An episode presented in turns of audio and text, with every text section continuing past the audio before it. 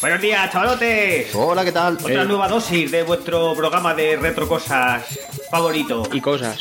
Y retro. Bueno, tampoco tiene por qué ser favorito, ¿no? Ahora Bueno, sí, o sea, que sea favorito. Alegar los estamos, favoritos. estamos aquí los cuatro magníficos del podcasting. Yo soy Java. Yo soy Java. Yo soy Isra. Yo soy la ficha roja. Yo la ficha azul. Y bueno, venga, vamos a ponernos un poco serios, ponemos una promo y nos ponemos. Que tenemos un par de juegacos hoy de la hostia. Venga, va.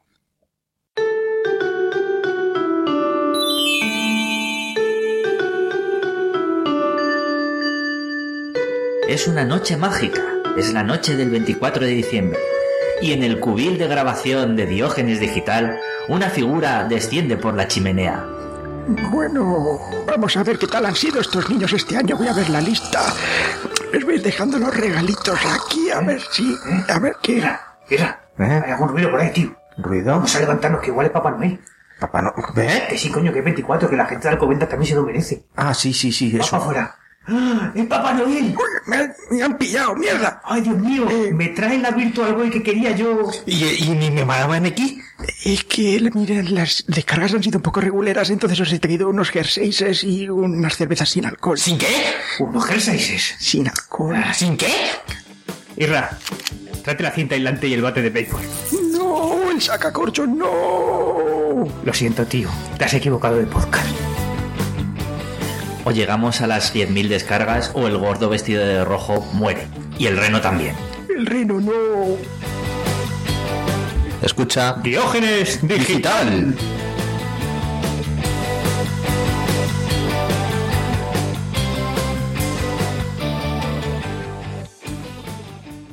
Eh, diré, ¿de qué van a hablar estos pesados hoy en Navidad? Que estoy harto de comer pavo y no puedo ni con mi alma. Podía estar viendo solo en casa, que seguro que la están echando Fijo. en Telecinco. Si el otro día echaron ley de halcón, pues tienen que echar hoy. Ayer estaba la esto. princesa prometida. Qué pe- la mejor película de la historia. Caballería Halcón. ¿Verdad que sí? La Sí, princesa la prometida. princesa prometida, la mejor película de la historia. Otra cosa te digo. Eh, ayer a las 12 de la noche me escribe el Irra que estaban echando de Street Fighter. Sí, yo- yo... pensaba que estaba viendo otra peli. Digo, ¿esto qué es? Y no se están pegando ni sale nadie de Street Fighter. La película del amor de Street Fighter. Qué cosa más rara, por amor de Dios. ¿Cuál Digo, era? no ¿Cuál sale- era? Cuéntame. Una que sale una china, que se supone que es Chun-Li, sale Balrog, yo no vi a ninguno más. En teoría sale Vega Bison. y Bison, que no se parece nada, es un No, señor no, rubio. La de la leyenda. Ah, ya, ya sé quién es. ¿Qué cosa más La de la chica que La hizo de la de. Superman. La de móvil, la que hizo de Sí. la nana en el móvil. Eso es. Bueno, venga, nos estamos yendo. ¿De qué vamos Sí. a hablar hoy? Vamos a hablar de un juego que nosotros jugamos en, en recreativa, porque ya nos pilló un poco después en las conversiones que hicieron un poco mayores. Es un juego que se llama Polybius. que Igual aquí es poco conocido, pero que nosotros le dimos bastante caña en, Sí, en- allá en los vamos, Sevilla. en, en arcade.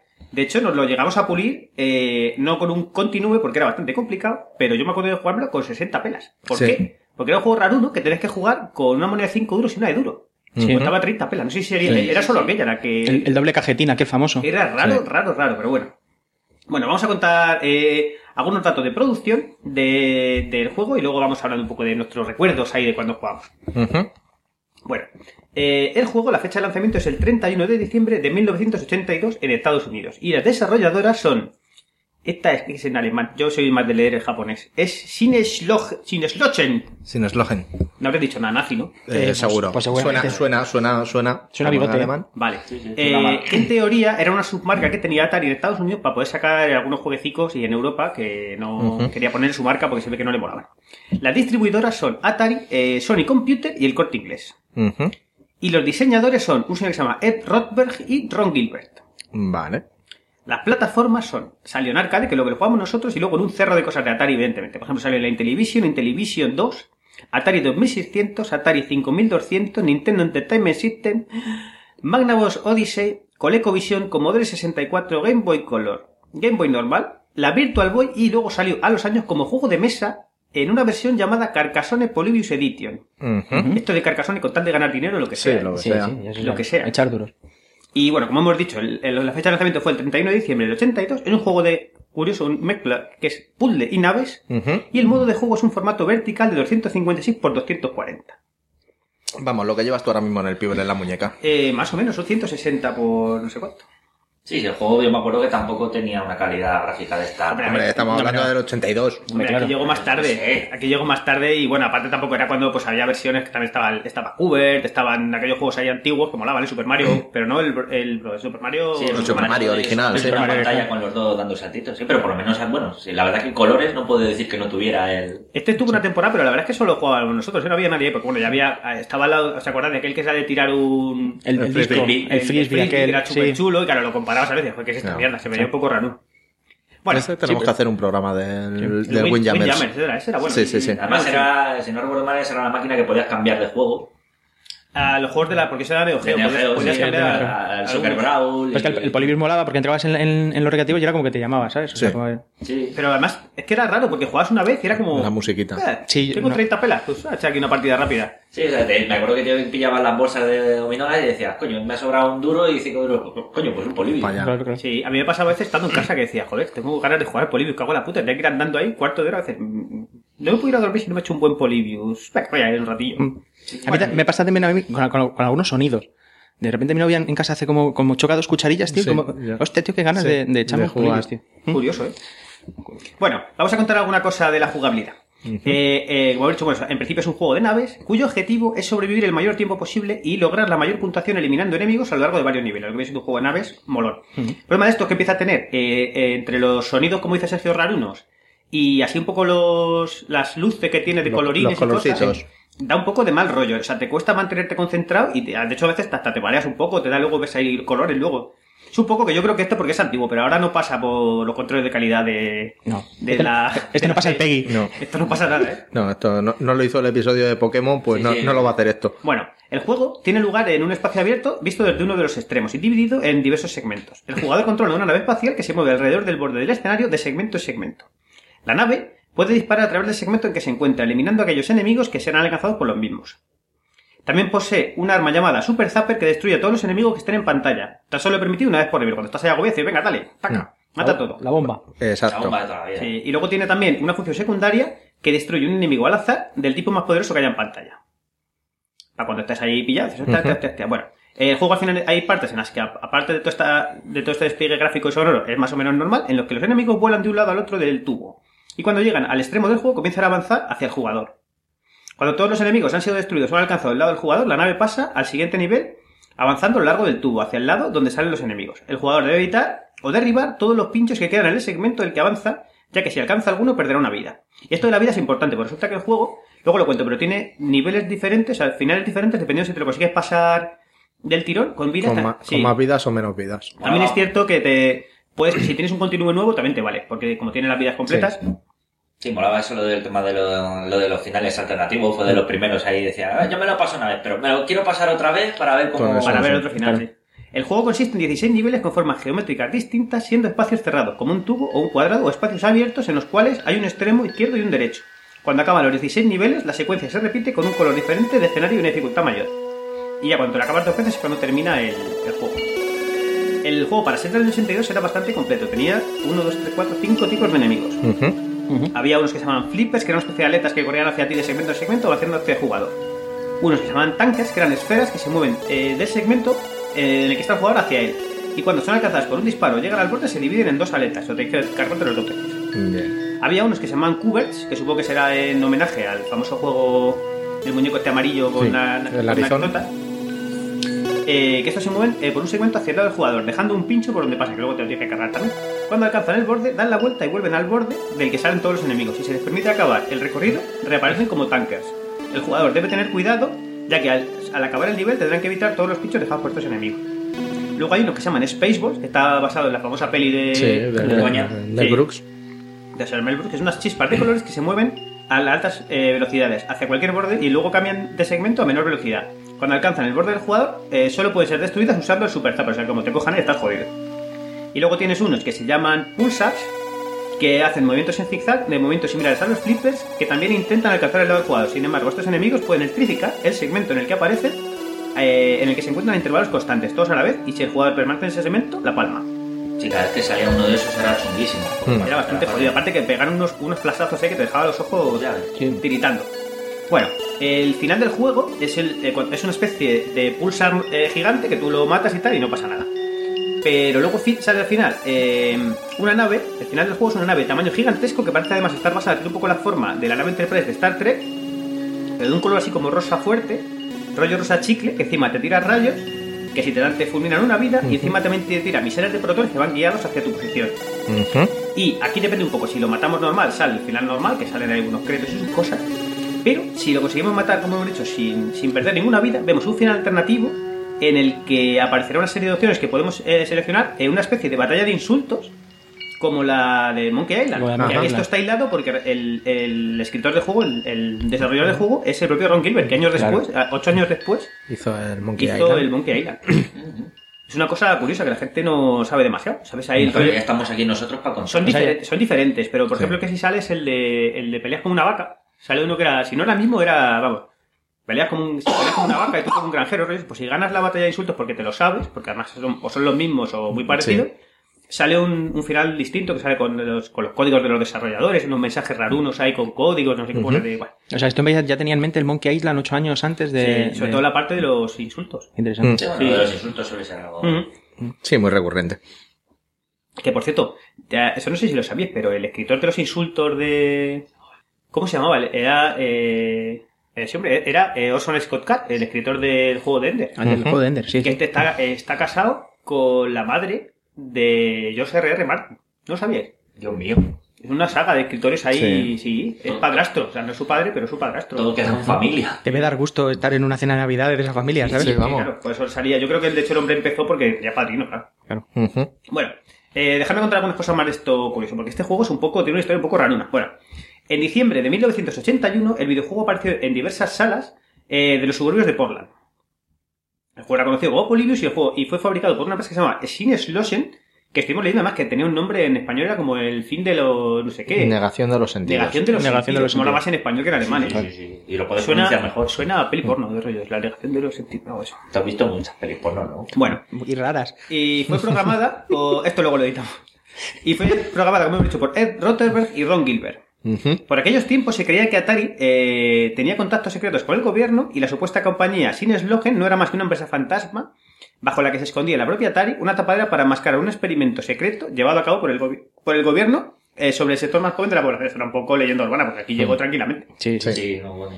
Eh, bueno, como hemos dicho, el juego era eh, el juego es jugar, manejaba una nave que disparaba una serie de enemigos mientras las fases se desarrollaban en una temática tipo curiosa. Jugar era un juego bastante normal, salvo por el rollo que tenía de las músicas y los sonidos que te sacaban un poco del juego y te dejaban un poco atontolinaado. Pero bueno, Este posiblemente sea el primer, el primer caso de, de- de los medios, los grandes medios que intentan desprestigiar un juego. ¿no? sí, porque, bueno, es que saber lo que pasa, que este, bueno, luego, luego lo cuento por ahí. Tuvo, esto pasó con otros juegos cuando, claro, cuando todavía no se controlaba mucho sobre este tipo de cosas que pasaban, con el Tempest pasó que la gente también le daban ataques un poco Claro. porque, por los, los, Los flashes. flashazos. Ujú. Sí, sí, yo me acuerdo que además, ¿no os acordáis que fue por esta época cuando me, me ingresaron en el hospital? Mm. Bueno, eh, al poco tiempo el juego en Estados Unidos se hizo muy popular, llegando al punto de producir adicción en algunos jugadores. Siempre se formaban largas colas para poder jugar, distinto que aquí, que aquí la verdad es que no juega prácticamente nada. Como hemos dicho, la combinación de luces estroboscópicas y gráficos que contenían mensajes subliminales, y el- eh, por esto el juego producía eh, afecciones neurológicas en los jugadores, como mareos, tics nerviosos, vómitos, esto un poco exagerado, pérdidas de memoria, alucinaciones auditivas y ópticas, ataques epilépticos y terrores nocturnos. Esto fue alguno que le quería sacar los duros a Atari. ¿eh? No, esto es lo mismo que si te vas una noche de juerga y te bebes tres copas de whisky del malo. Sí, Por bueno. eso ahora sale en los juegos lo de no juegues más de un cuarto de hora que te va a quedar ciego, Hmm. cabrón. Eh, bueno, esto como hemos dicho no era un caso aislado, ya que por ejemplo el, el juego Tempest de, de la propia Atari ya tuvo problemas similares con niños que padecían la enfermedad. De hecho, las pantallas disuasorias de aviso sobre la epilepsia eran algo común en las máquinas de la época. Y de hecho, en los juegos de la NES también venían mucho. Sí. Sí. A mí- yo me acuerdo de leerlo en el, en el Zelda 2, por ejemplo, antes de Sí. empezar a jugar, te decía, ten cuidado que te va a quedar ciego y, y, y gordo. el espumarajo Sí, pero eso, eso es por hacerte paja, no Eso, por exactamente. otra cosa. Bueno, Sí, yo recuerdo lo del espumarajo Todo- por la boca y esas cosas. todo influye. Sí. También era corriente, esto ya es una fantasmada que flipas, también, yo esto no lo vi nunca, eh, ver caras fantasmales por el rabillo del ojo recorriendo la pantalla del juego a una velocidad casi imperceptible, así como mensajes que incitaban al suicidio o al conformismo tales como kill yourself, mátate, no imagination, sin imaginación, no thought, no pienses, conform, confórmate, honor apathy, honora, honra la apatía, do not question authority, no cuestiones la autoridad, o surrender, ríndete entre otros. Muchos afirman haber oído voces y lamentos entremezclados eh, en el fortísimo y confuso sonido del videojuego. Sí, vamos, Iker Jiménez. Esto es lo que pasa, que eh, la, la recreativa de Portland estaba construida sobre un cementerio indio.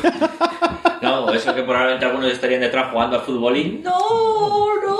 Aunque una cosa que es cierta es esto que contamos antes. El juego al principio provoca una gran adicción para después generar un odio visceral al mismo.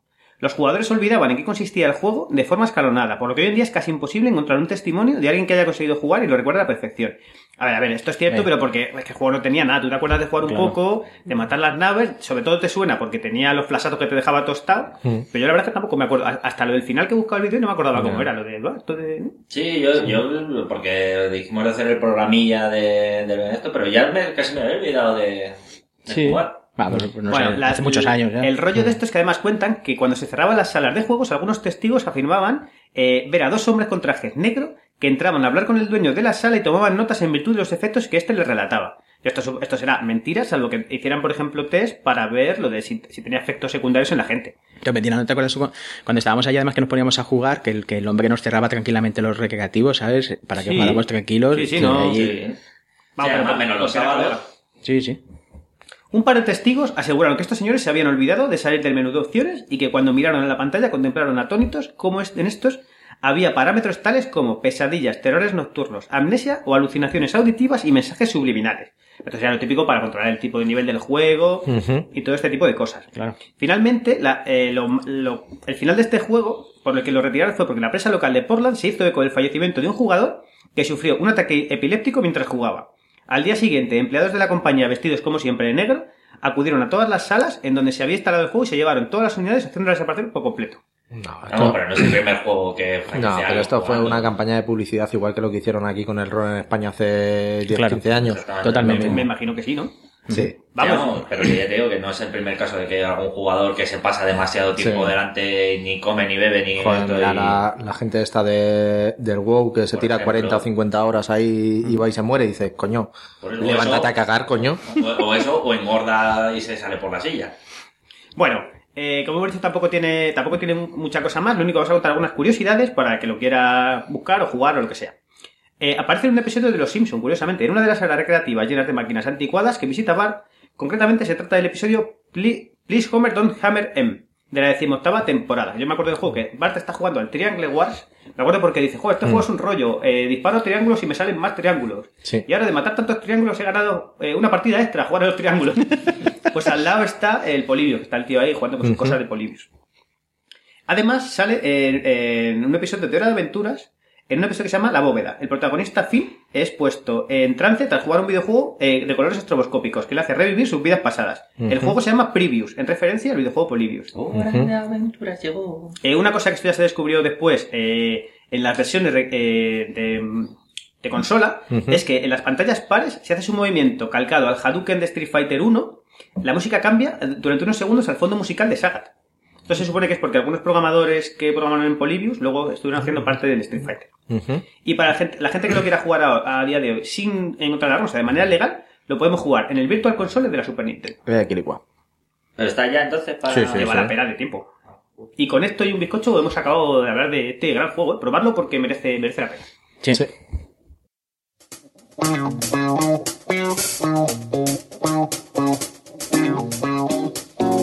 ¿Conoces la Asociación de Escuchas de Podcasting? Asespod es el primer lugar de encuentro para todas aquellas personas que escuchan este formato de audio.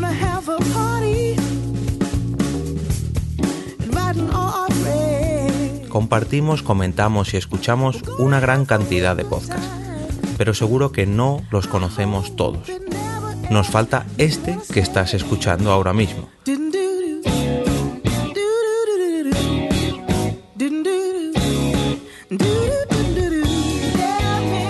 Queremos que tú, oyente de este podcast, formes parte de todo esto. Asociate gratis en nuestra web, asespod.org. Búscanos en las redes sociales, Twitter, Facebook y Google Recuerda, asespod.org.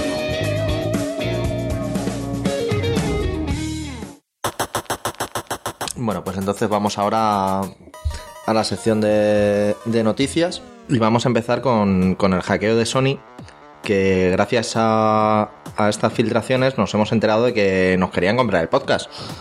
Hostia, no jodas. Sí, Eso, eso parecía, nos querían comprar para hacer un biopic. Ostras. Y querían que lo, que lo dirigiera Peter Jackson. Yo realmente hubiera preferido a Angelina Jolie. Hostia, yo si, Pero- es, si es Peter Jackson, yo paso olímpicamente. ¿eh? No, por eso, o sea, nos va a tener ahí siete años haciendo películas y películas y películas. Yo, no, no, no, no. que hace de, de Gollum, que se sale en todo lo que hay. Sí, eso sí, Andy, Andy Serkins mola. Yo quería que hiciera de mí George Clooney, pero creo que andaría con cosas. Sí, Yo, yo, yo es que soy más de Ryan Gosling. Yo, claro. ¿Y, y de Angelina Jolie qué iba a hacer? No, Vale. Angelina Jolie iba a, ser, iba a ser la directora. Ah, Bueno, otra cosa que venía en el rollo este de, de Sony, que da para leer, ¿eh? parece Boe. Ujú. Eh, a ver, estaban intentando hacer, eh, grabando un. El, pues hasta el primer episodio, el- un, Un piloto. un piloto eh, de un crossover entre Juego de Tronos eh, y El Hobbit. Pero han tenido que parar de grabarlo porque, al visto el nivel de muerte que llevan, se han amontonado, se han atocinado todos los hobbits y los enanos y los elfos dentro de la montaña solitaria y no salían de allí ni para Dios. Vamos, que, Fue a aparecer George R.R. Martin y allí no quedaba ni Perry. vamos, o sea, ni aunque les pusieran tocino a los hobbies para, para salir, ¿no? Imposible, vamos, de momento está parado todo. Yo creo que no lo van a acabar. Sí, sí, no, si se han atrincherado ahí, ahí pueden resistir. He oído que han ido los de la plataforma de esta de desahucios, incluso allá. ¿Cómo corría Sauron para dentro del. para dentro de la montaña? Se se levantaba las faldas y todo, Madre ¿no? mía. Madre mía, Christopher Lee. Bueno, también parece ser que después de las quejas que ha habido en el mundo lúdico eh, acerca de la otorgación del al Hypur de juego del año del año pasado, han decidido volver hacia atrás y por fin han entrado en razón y han decidido declarar el juego de la OCA como el mejor juego del año 2014 para España. Pero, Joder, pero pues mal. ya, ya, ya era hora, ¿pero porque es un juego. ¿Ha sido juego del año o a toda una vida? De esto que dan.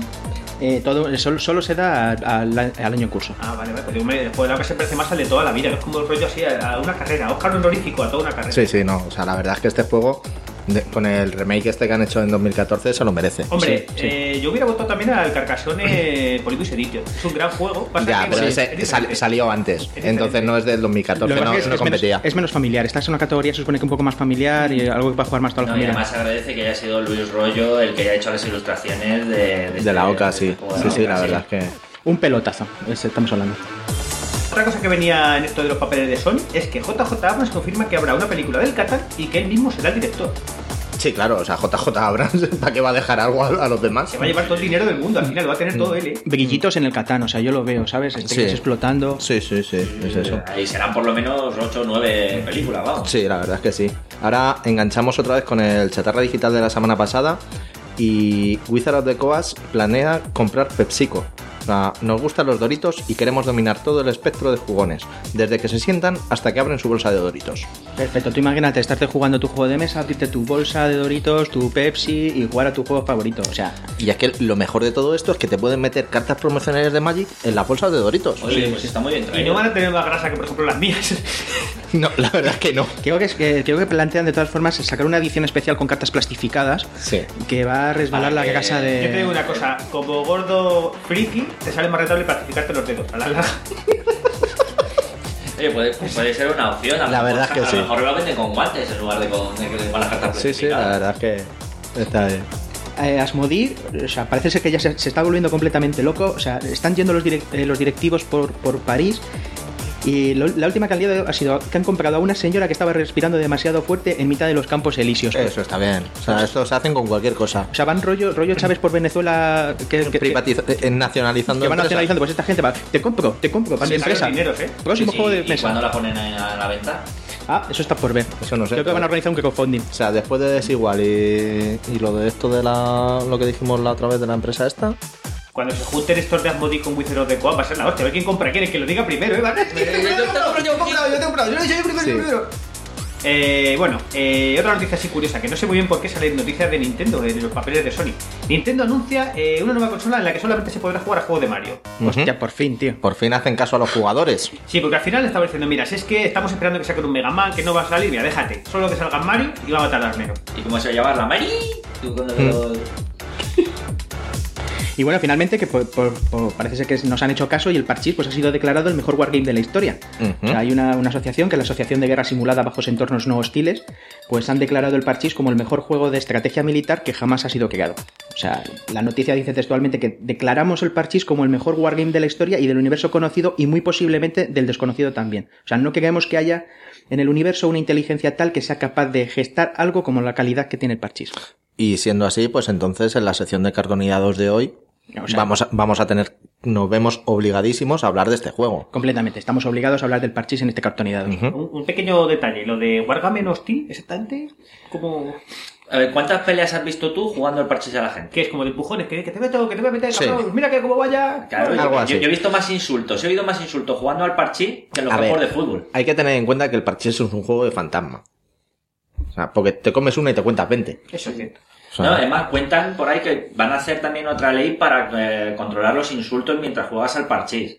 Porque ya llega un momento en el que... Creo que andaban metiendo tarjeta amarilla, roja y azul. Que Hmm. si juegas, Claro. es como en el fútbol sala. Si te sacan roja, juegas un rato con tres fichas. Solo te sacan una Sí, ficha sí. fuera y son dos minutos. O hasta que te metan una ficha dentro. El azul estás obligado a ir a la cocina a preparar las- los doritos para, para comer durante la Ujú. partida. Claro, lógico, lógico. Eso es. Pero bueno, pues dejamos aquí una, una cortinilla de musical y empezamos con el, con el parchís Wargame. ¡Hala!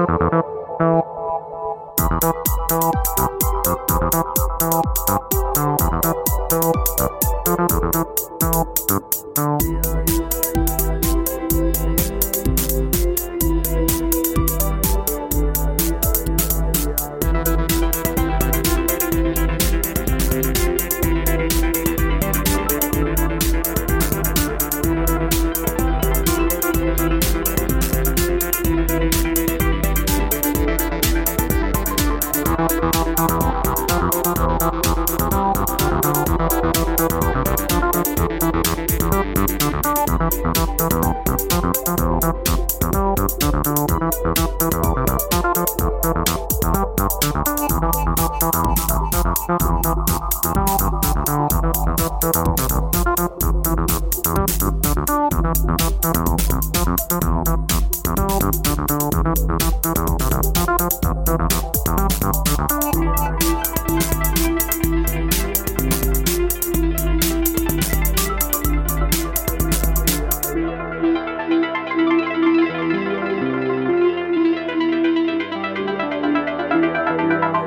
entonces, como siempre, aquí la sección de cartón y nos la trae Sergio y como hemos dicho, nos la trae eh, del parchís. Vamos a hablar de un juegazo. Un juegaco, calidad, como siempre traemos cartonizados a Diógenes Digital, como no podía ser menos. Yo, yo he jugado parchís en ordenador, ¿eh? que también había jugado. También, también hay digital, también hay Sí, digital. sí. O sea, luego, luego lo vemos que hasta tiene un módulo en el basal. Bueno, pues si queréis, eh, podemos empezar haciendo la ficha, como, como solemos empezar a hacer. Ujú. Pero azul o roja. Es la violeta. Vale. Luego hablaremos de versiones extrañas de parchís, donde, donde hay donde, colores. bueno, donde hay colores demasiado raros. no vamos a irnos adelantando. Bueno, es un juego que es eh, creado por Torre Bruno, es un que está que ha fallecido. Lo que queda en el año 1979 es un juego que es eh, de 1 a 4 jugadores. Vamos a hablar del básico porque luego ya veremos que se, pueden, eh, se puede expansionar. Ha sido un universo muy expansionado. Y pues como muy buen wargame, estamos hablando de uno de los mejores wargames de la historia, pues vendría a durar la duración de unas partidas pues de entre unos 180 y 240 minutos, vamos. Yo aquí voy a hacer un, un disclaimer que la verdad es que si haces un power gaming bastante bueno y tienes suerte con los dados, lo puedes hacer en 30 minutos. Pero Sí, es un con- juego con- también- conociendo y explotando las reglas a tope. Es un juego muy de merienda cena, de ir sacando canapés y Claro. jugando mientras tanto. Entonces, No, no, sí, sí, pero la cosa es eso, o sea, yo la partida más rápida que he echado ha sido de 35 Pero porque al minutos. final tienes que sacar, hacer un juego agro. O sea, Sí, sí, o sea, ir a, a, a full ofensivo. O sea, lo que es un un un cer, un Cergrus, por Sí, decir, un, Sí, un- algo así, un- algo es en así. toda- en toda Sí, sí, o sea, es ir así, o sea... Eh, Digamos que como las, las capacidades estratégicas son tan elevadas de este juego, eh, pues nos podemos encontrar en ciertos casos que depende si no estás jugando con, al- con alguien que sepa mucho, también puede ser como el ajedrez, digamos, pues nos encontramos una, varia- una duración muy, muy ¿Y variada. sabes lo que renta mucho? Es sacar directamente los dados de 20. Porque tiras y entonces avanzas de más. Porque así consigues hacerlo más rápido. Claro. Claro. Que de 5 en 5 es una mierda. Pero si avanzas 20, encima 20 es crítico. Vuelves a tirar Claro. y es una muy, muy seria. Sí, pero ahí entras en riesgo de que te salga un 1. Eso, es cierto. Claro. Lo molón de esto también era sacar el 20 y luego mirar los críticos en el libro de rol del Señor de los Anillos. Le Sí. da una, una ampliación bastante, Hmm. bastante grande. Sí, sí, Pero- hay, un montón de, hay un montón de libros escritos sobre Si, que- si- de- de si querías ya tablas de críticos, te ibas al RuneQuest, que eran más o menos el mismo sistema. que tenía, lo gordo que te pasaba esto es como que te cayera una ficha un menos 40% de movimiento. Porque te Sí. dejaba la ficha seca. Sí, estabas ahí a... Ya digo, hay, hay muchos libros. Está, por ejemplo, El arte de la guerra en el parchís, de Sun Tzu, Sí, que también Claro, sí, Sí, sí. Ese es un básico, es un básico. Sí. Estamos hablando de campeonatos ya internacionales, o sea, ya hay, Sí, que, moverse un poco. De pros, es que es diferente. Sí. Sí, sí, sí. Eh, Estos son los que juegan normalmente con, la- con las fichas en foil. Sí, Que son ahí ya con sus cosas y claro, son valen unos duros, ¿eh? Eh, sí, no, no. Bueno, pues si queréis, em, vamos a hablar un poquito de la historia, porque de este, de este juego yo creo que, que es muy interesante la historia que hay detrás de él, que no, lo mismo no todo el mundo la conoce, entonces. Eh, Todo, el, todo el mundo que no ha vivido en España o en México seguramente no la conozca. El resto Sí. del mundo, Bueno, pues estamos hablando de, de que hay cinco jóvenes eh, que, que es, que es, eh, forman un grupo musical, que es el grupo musical de Parchís, que se llaman Tino, Yolanda, Gemma, David y Oscar. Entonces, des- después de uno de sus conciertos, están bastante aburridos, ya han terminado de hacer todo lo que se les había ocurrido hacer, han estado jugando todo al Moebius, todo lo que han podido. Entonces, eh, deciden que, que van a hacer algo un poco, un poco distinto y en una de esas historias, pues se les ocurre crear el juego que posiblemente sea uno de los mejores juegos de la historia, que es del que vamos a hablar, del. Parchís.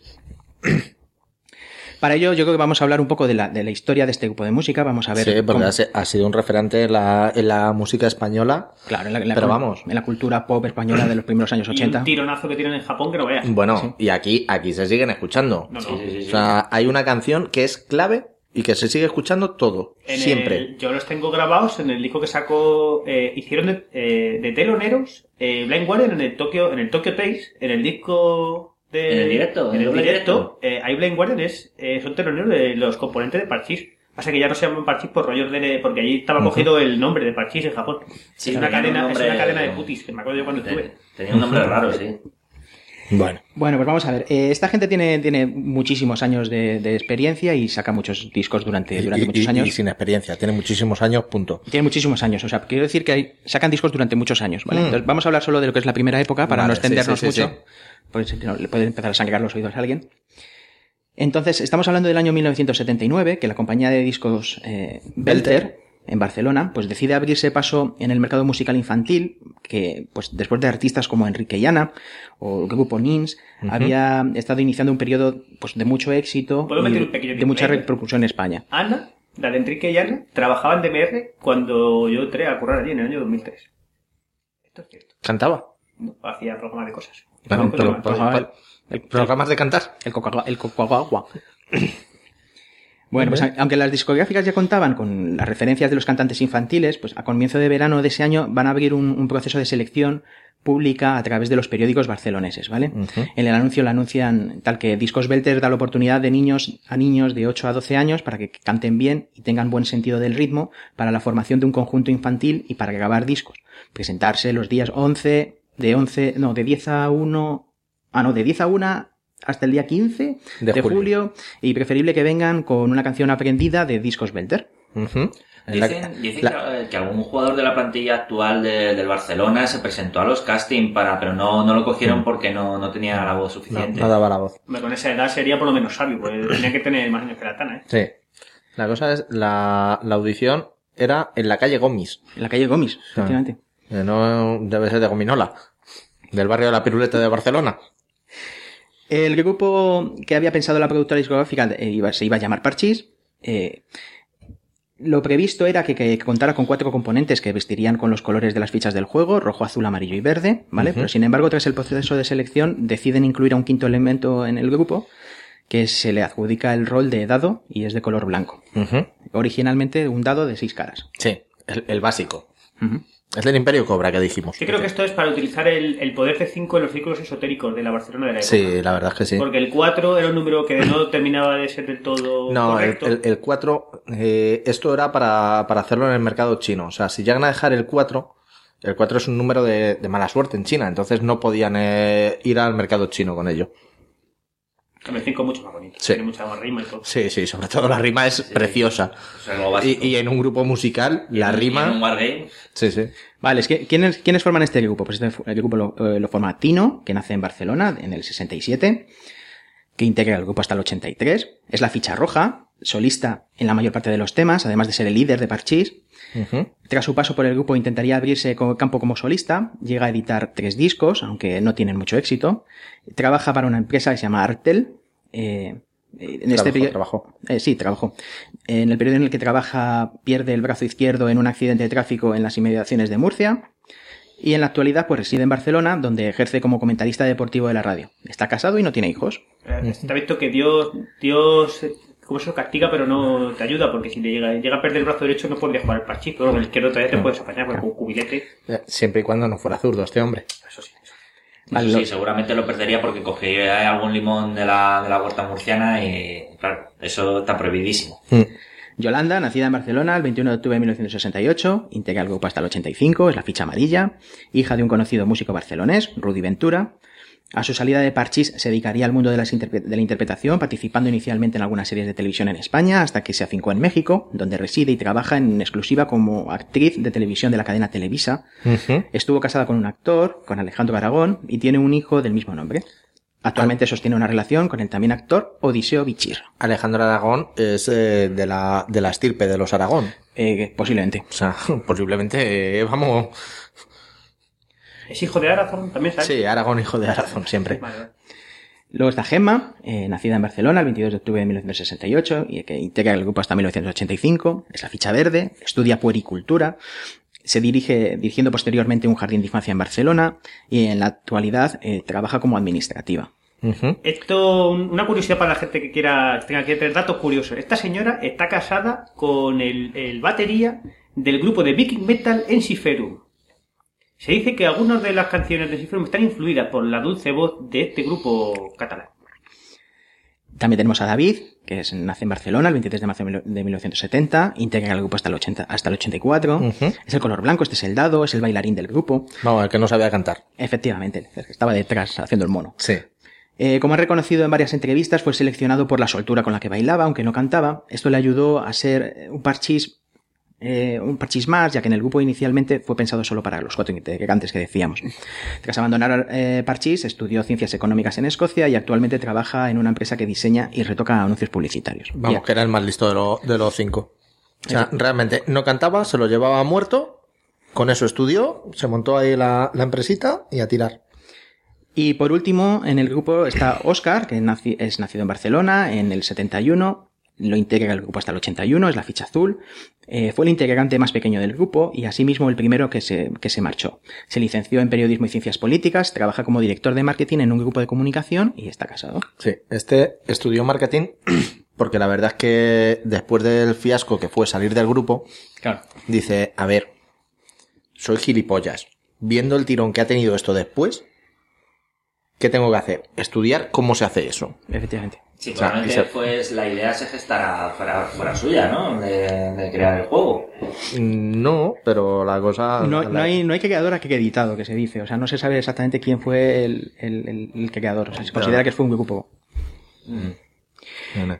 Vale, pues eh, alrededor de, de este grupo de música en aquellos años, pues eh, aparecen eh, una serie de grupos que intentan tener el mismo éxito bajo las mismas premisas que tiene Parchís, como por ejemplo grupos de heavy épico basados en el Risk o del pop ecléctico basados en el Monopoly y alguno de marchas militares basados en el hundir la flota.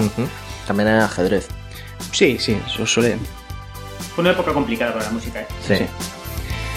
Eh, estaríamos hablando, por ejemplo, en 1980, Parchís participa en la preselección que hace Televisión Española para elegir a su representante en el Festival de Eurovisión de 1980, eh, con una canción que se llama Corazón de Plomo, que está compuesta por Juan Pardo. El de la Eh, paloma, ¿no? Efectivamente. Vale. ahí ya se veía la tendencia de Wargaming con la de corazón de plomo. Eh, finalmente, el grupo que se elige para ir a Eurovisión sería Quédate esta noche, de- del, del grupo Trigo Limpio. En que, ma- que- que no estaban limpios porque estaban metidos en la droga hasta, la- hasta las orejas, hasta, seguro. hasta las tranquísimas. En mayo, eh, Televisión Española sí que elige a Parchís para que la represente a España en el Festival de la Canción Deportiva. Eh, Medalla para la Canción, que se celebra en Varsovia. Eh, interpretan un tema que es por el deporte a la paz, compuesto por Ayano Alcalde, con el que sí que obtienen un segundo puesto tras los representantes de Finlandia. Que eran Lordi. Para la misma cadena de televisión ponen también la voz a la sintonía de la serie de dibujos animados La Batalla de los Planetas, conocida con- eh, popularmente como Comando G. Es una canción que nos sonará a todos seguramente. Sí, sobre todo por la variedad de la letra. Comando G, Comando G. Sí. Wild True, Comando G. Es un poco así para la gente que, que Sí. sepa de informática. Sí. Luego, para los que se quejen de, de- de que saquen muchos discos en un año, eh, estamos hablando que en este año en España eh, Parchís eh, edita nada más y nada menos que seis álbumes distintos. Ujú. Comando G, La Batalla de los Planetas, que solo sale en casete, Sí, claro, no se tiene CD. Twist del Colegio, eh, la banda sonora de su primera película, La Guerra de los Niños y dos discos de villancicos por falta de uno. Claro, o sea, la cosa es que el mismo disco de villancicos, pero cantado en castellano y cantado en catalán.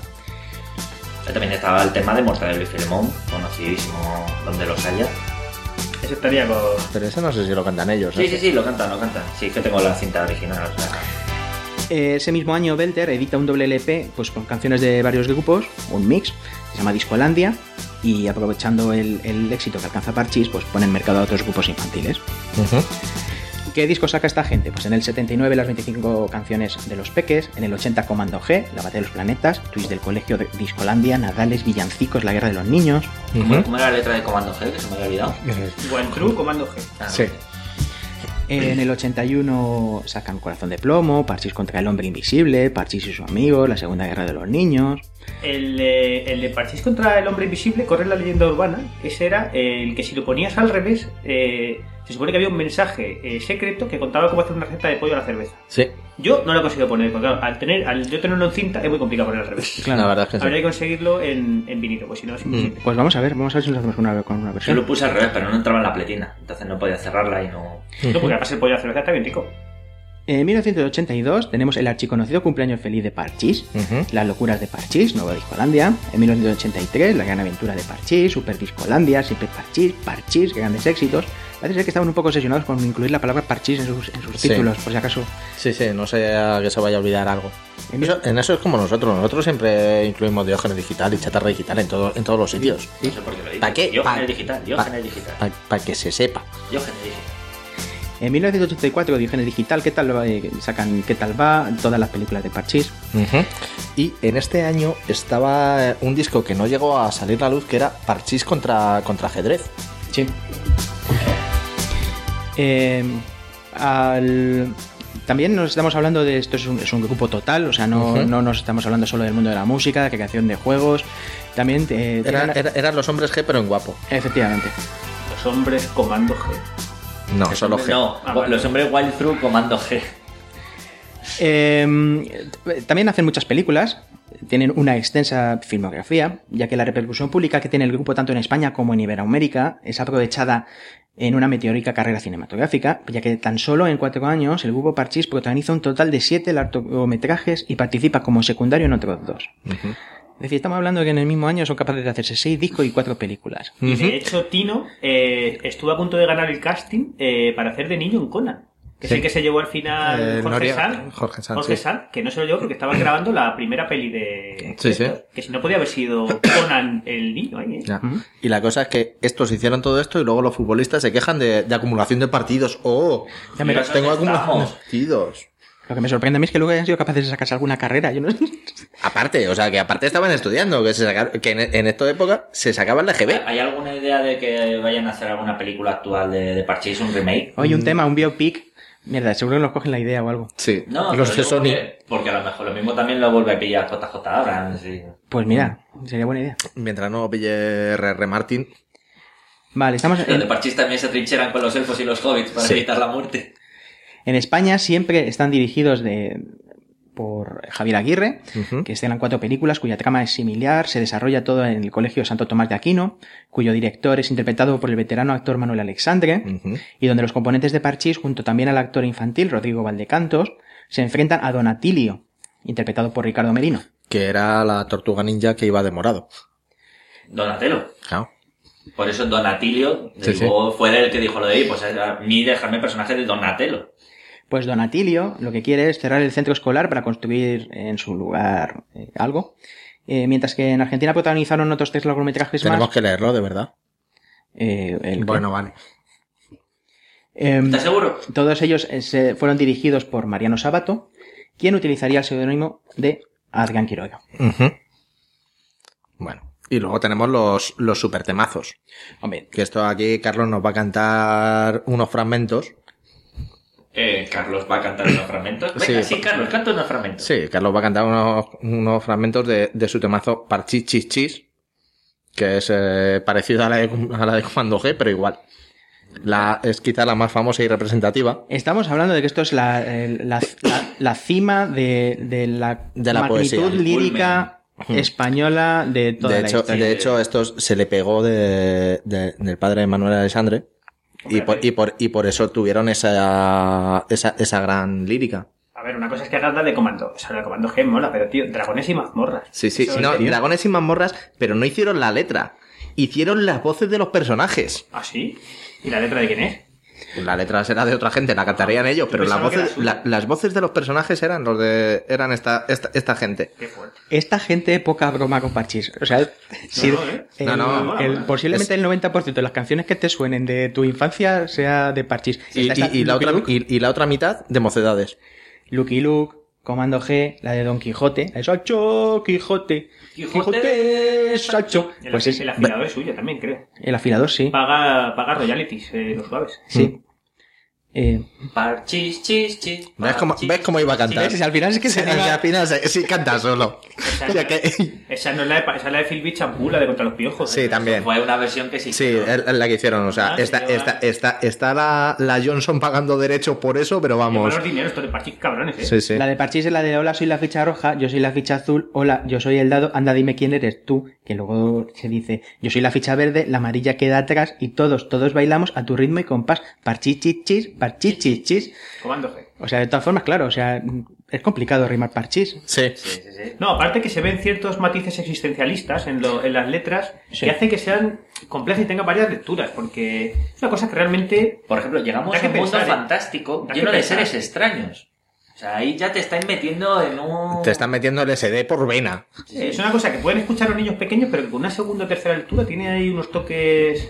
Eso, existencialistas, un Tú- tú poco... imagínate, rollo Hume. el amo del calabozo nos dio poderes a todos. Ah, pues eso es un- uno que les pasaba ahí de todo, de Vamos. todos los colores. Es lo bueno que tiene, es para toda la familia.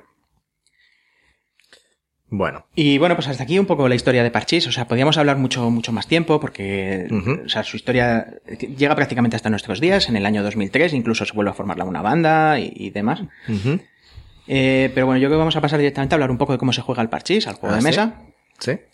Pero la versión resumida, ¿no? Eh, sí, Sí, vamos claro. a hablar un poco, vamos Sí, a dar sí. unas pequeñas O sea, no- pinceladas. No, no vamos a, sa- a sacar las 57 páginas de. Yo creo que deberíamos hablar un poco de las dos vertientes más fáciles de jugar, que son que la versión agro y la versión control. Es un Ujú. poco así del juego, que es lo más rápido. Pero, pri- pero primero vamos a, Sí, a ver las el bases, juego. Y luego ya vamos a las bands. Estamos hablando de un tablero eh, que está separado de, de- en casillas individualizadas. Si no contamos con expansiones, este sería un juego para cuatro jugadores. No vamos a entrar mucho en detalle, ¿vale? Ya que son, como hemos dicho, unas reglas muy complejas. ¿Esto es tras alemán o esto es Eh, no, esto es, esto es Ameritrash. Es Ameritrash porque está publicado por Wizard of the Other Coast. Claro. Eh, algunas mecánicas eh, que se pueden considerar más rompedoras en lo que viene a ser los juegos de mesa y por lo que pueden ser más destacados. Por ejemplo, estamos hablando de- del tema de comerse una y contar 20. O sea, esto, es, esto es Esto es un- brutal. Es un. Esto es Sí, brutal. eso es lo que hace todo fantasma de discoteca. No, eso, es, eso es un combo que cuando combas en tercer turno, este Sí, puede sí. ganar la partida. Por eso, o sea, por eso decía que, que El una Ras, el famoso RAS. Es eso, o sea, que una partida normal se va a 180 minutos, pero si te salen bien Si combas, la- la- las dos tiradas y, y- y bien, No, y tienes, si tienes buena mano, bueno, vamos. De hecho, la- las implicaciones heurísticas que supone esto, o sea, mm, solo son, pueden ser explicadas mediante teorías relativistas y de muy alto nivel. Sí, Estamos hablando. igual- Esto, esto, esto se lo preguntamos a la Bordilla o a Catástrofe Ultravioleta para que nos digan a ver No- cómo, no- no cómo hace esto. ¿No hay un Sí. estudio de Stephen Hawking acerca de la teoría de la relatividad con el parchís? Sí, la cosa es que no tira él. Luego también tenemos otra mecánica, por ejemplo, como es el tema de hacer la barrera. O sea, esta es una mecánica que ha sido muy copiada por esta- los juegos modernos. Esto es lo que, lo que decía Java de, de hacer el, el control. Sí. O sea, de jugar a control en vez de agro a control. Y acabas, ahí acabas palmando por dequeo. O te quedas sin cartas. Sí, sí, sí, sí. Y palmas. Siempre. Se te terminan gastando los dados y, Mm. por ejemplo, los muros de Magic, ¿vale? Ahí la única manera que tienes es que te salga 7, se mueva el ladrón y te robe la ficha. Claro. Al cambiar también. de color, abre la, abre la barrera y es cuando se mete todo el mundo que está esperando y Claro. entra. A saco, a saco. Ahí. Y luego encima- normalmente, aparte luego sacar a la ficha de la, de la prisión de los, de los hombres cobra es jodido. ¿eh? Es complicado, Sí. Es es complicado complicado. porque tiene que salirte un 6, creo, ¿no? No, es el, el triple dado 4 más dado 5. Joder, es que eso ya es complicado. Es complicado, es complicado. ahí, es un Hombre, poco fino luego, tienes la opción de que te salga la carta muro de Berlín, que Ya. directamente rompe el muro y... La cantidad de estrategias es absurda. O sea, cada Sí, puedes sí. hacer mil visiones de estrategia. La gente normalmente juega tres o cuatro porque son un poco lo más conocido, pero Sí, o sea, Te estamos. aburre, te aburre. es- eh, son las mecánicas tiradados a las que está acostumbrada a jugar la gente, pero estamos hablando ya de- de juegos de campeonato en la que connotaciones estratégicas, eh, o sea, puede, puede considerarse un perfecto juego. El actual campeón, que, que es coreano, como, como siempre, o... Seguramente, pero sí que sí que se hacen campeonatos a nivel mundial y muchos a nivel regional. Europa tiene bastantes campeonatos de, de parchís. Sí, sí, sí. yo recuerdo de hecho que cuando empezaron a hacer las primeras eh, los, los primeros enfrentamientos entre con máquinas, o sea, con ordenadores, eh, intentaron hacerlo intentaron hacer una versión, o sea, un juego de eh, contra- máquina contra parchís y tuvieron que dejar de tirar eh, con hicieron lo de Deep Blue, que era bastante más fácil, Ujú, contra sí, Kasparov, sí. porque no daba la potencia para hacer Claro. contra el Hombre, parchís. me vas a comparar tú eh, el, el número de, de movimientos controlados que puede contener un parchís. No, claro, es que al final el, O sea, el un ajedrez- tiene un número limitado, pero el Claro, parchís es- la es diferencia- infinito. Es que sí, es imposible. Claro.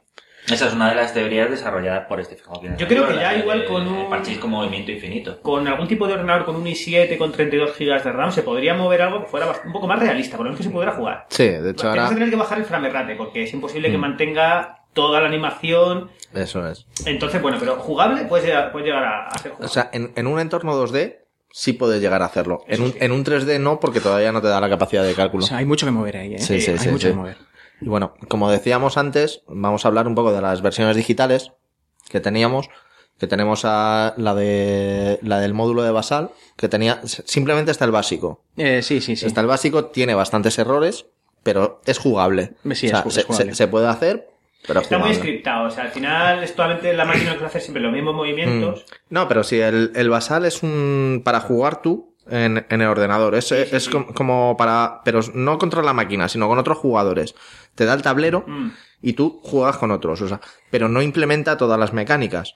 Luego ya tenemos. Eh, desarrollado por, por Infogrames, sí tenemos un, un parchís que es muy muy limitado, aparte también solo está el básico, de hecho en, en la versión de NES mm, venían tres jugadores, no venían cuatro. Hombre, es que nos daban, nos ha jodido. Bastante. Jódete. Aparte que esto es de después, sacaron justo después de la Unión de Dark 2. Mm. ¿Te acuerdas? Sacaron Sí. el Dark 1, el 2, Parchís, y luego ya se fueron eh, a las distintas versiones de NES de los juegos. Sí. Eso, versión- eso. Hablamos de años, años finales de los 80, principios de los 90. Sí, Entonces sí, es el, el 87, Eso es algo que 88. fuera eso scriptado y bueno, un poco con eh, lo que es, lo- la potencia de cálculo que podías sacar de la conexión wifi que tenía la NES. Hmm. Que se conectaba con los servidores y eso y algo te Y, bajaba. y pero- poca, poca. Lle- Llegaron a sacar versión para, para Super Nintendo. Creo que sí. Es así. Es así. ¿No te, sea, no te- sí, no- sí. no te acuerdas que nos, nos estuvieron contando en unas listas de- del PC un año un hombre que intentó hacer Sí, el la versión, sí, la versión del Spectrum de... Sí, pero eso es imposible. Si casi no lo podía mover con la NES, eso es imposible. No, es imposible, imposible. Mucho color, Es mucho imposible. color. En la, en la de Super sí está algo decente porque lleva el modo 7 con el chip especial que Sí, lleva. o sea, eh, eh, ahí sí consiguieron implementar los cuatro jugadores, faltaban algunas características de juego. O sea, O sea, además de- el hecho de incorporar dos botones más Mm. ayudaba al tema de toda sí. la posibilidad de O sea, movimiento. lo, del- lo del muro no se podía hacer, Pero Y es un juego más para jugar ya con control analógico. Pues el Sí. digital se queda un poco corto. Para Mm, hacer, sí. las, para hacer los combos y todo eso hmm, es complicadete. Mucho mantenimiento. Es complicadete. sí, pero sí. bueno. También es cierto que los señores de, de Wizard of the Other Coast les gustaba muchísimo el dinero. Por supuesto, estamos hablando Pero- de, de- de la estandarización de los juegos de mesa, es decir, expansiones a tutiplén. Eh, quericua. O sea, no todas han llegado a España, obviamente. Las que sí que hemos visto por aquí son, eh, primero, salió una versión de, de 8 jugadores, Sí. que fue, en vez del el, el tablero clásico cuadrado, era eh, un tablero de, de 8 piezas que se juntaba en el medio, haciendo como una especie de, de roseta. Ahí estamos ante otra de las innovaciones de Parchís. Posiblemente estamos hablando del primer eh, Juego modular. del primer juego modular que ha quedado en, la- en la Sí, historia de los juegos de el mesa. primer tablero octogonal que... que o Octogo- del primero, ¿no? sí, bueno, pero ¿qué es eso? O sea, aparte de octogonal, era modular, que era Sí. la, la innovación. Sí, la innovación. Duplicas además el número de colores con Sí. todo lo que ello supone. Duplicado eh, Ujú. el número de posibilidades. Evita, evita también eh, muchos traumas para los daltónicos, luego porque jugar con, Sí. con azul, rojo y, y verde el era un problema. verde y el rojo era- Lo complicado fue traer al plano mortal lo- el color octarino, porque no veas tú. Sí, sí. lo que Sí. costó, ¿eh? Sí, sí. Y ahí también tuvieron, tuvieron que pagar a- al, al señor Prache. Sí, Pratchett, eh, unos buenos duros, eh. Pero debemos agradecer que Terry Pratchett hablara con la Universidad Invisible para que le facilitaran todos los datos para poder incluirlo. Sí, sí, la verdad es que sí. Han sido publicados también muchas versiones de Parchís eh, con, con connotaciones políticas, Sí. aprovechando, hay alguna, eh, por ejemplo, eh, que hayamos visto nosotros de, basadas en la Guerra Civil Española, con los distintos bandos ocupando cada uno de los colores. Bueno, realmente con los bandos rojos. Sí, básicamente. Luego subimos una foto que tengo por ahí. Sí. Luego también, eh, también se internacionalizó esto y llegó a Alemania. Sí, sí. También hizo, hicieron el, pues lo contrario del que acabamos de decir, con, con la, con la, con la esvástica alemana, la, la bandera italiana, Sí, el- el, Parchís Socialista. sí, sí. O sea, el, el, el, el, el pollo español y, y la bandera japonesa. y- O sea, estaban ahí todos. Mm. Que además tenía, cada vez que tirabas, luego tenías que levantar el brazo para... Sí. para- Pocas, pocas guerras ha habido. Pocas. Para lo que haya pasado, Sí. poca pasado. Y sobre todo en el parchís.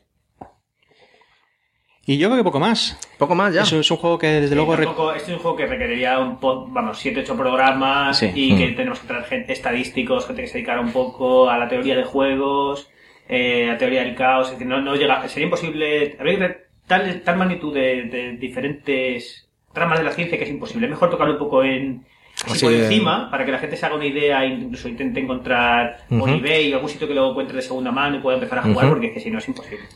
Y bueno, ahora aprovechando que hemos hecho el programa de Parchís, queríamos decir a todo el mundo que hemos decidido hacer nuestra versión propia de Parchís, Diógenes Digital, en la que podrás elegir a cualquiera de los cuatro para, para jugar. Y entonces, pues eso. Sí, vamos a, vamos a lanzar una campaña de crowdfunding para poder eh, editarlo y publicarlo. O sea, el crowdfunding realmente es para pagar los derechos y royalties a, a Wizard of the Coast. Yo creo que con 7 8 millones de dólares algo bueno. Sí, Algo- podríamos. Podríamos irnos acercando. Podemos empezar y con lo que tengamos suelto por aquí vamos poniendo, ¿no? Porque Sí, Sí, cada uno de los cuatro tenemos una habilidad especial. y, y bueno, pues Sí, yo tengo barba. yo tengo menos barba, pero oye, barba también. Yo estoy gordo. yo soy alto. Y ya está, ¿no? Bueno, pues entonces vamos a, a recordaros eh, los métodos de contacto para que... Hostia, yo me, me tengo que ir. Que me, me han llamado ya. No, coño, que, que tenemos aquí a, a Carlos. Ah, que se lo sabe él. Vale, vale. Claro, vale. o sea, o sea, siempre que le pregunto a Java, no se lo sabe. Le pregunto a Sergio, no se lo sabe. Vamos a ver qué pasa con Carlos. Yo me sé el Twitter, listo. Eh, A ver. Que es el único que me sé yo. Diogenes Digita 1, eh, porque yo me acuerdo de ese. Vale. Ah, y espera, el Ask FM, que también es Diogenes Digita 1 porque lo creé yo, para no crearme uno mío. Bien. Bien. No lo vemos. Yo, eh, eh, Facebook, pone Diógenes Digital, ahí estamos. Y Diógenes creo- Digital 1. Facebook.com barra Diógenes Digital 1. ¿Y también es de chatarra? No, eh, está, Está está, todo está- aglutinado, está- ¿no? está todo metido ahí ahora mismo. El correo electrónico, ese me lo sé yo. diogenesdigitalpodcast.gmail.com Muy bien. ¿Eh? Luego también tenemos el blog en diogenesdigitalpodcast.blogspot.com. En todo lo que suene con i, Sí. iTunes, iBox. Ay, ay, ay, como me duele el pie. Y si pones una luz en la, de, la- de noche en la luna que tengo una NES, vamos los cuatro. Sí. Mm, Y Batman. Sí. Y el doble cheque azul. Pero Batman el de la NES, no el Sí. siguiente. No, no, el de la Master System no va a ir. Y si sacas una bolsa de doritos también. También, también, también. Bueno, yo creo que nos podemos ir despidiendo, ¿eh? Vamos, Sí. a, vamos a agradecer a todas las marcas que han salido en este podcast que no que no tenemos los derechos a Atari, a Wizard of the Otherco, a Hasbro, Sí, toda a esta todos. gente hay que agradecer porque Sí. no tenemos, y son unos, son unos buenos duros, ¿eh? Toda esta gente del partido. ¿Quién coño está llamando ahora? Joder. A ver, ¿quién es? Java, abre. Hola, que espérate, que- Eh, eh, no. ¿qué- ¿Y estos, estos qué quieren? eh. No, no, no, no, no. No deberíais haber hablado del parchís, ni del Polibius. Adiós, somos los hombres de negro. Where do you go when they fuck you over and honor and truth have died? There's nothing inside for the one truly tried. I trusted you, you lied.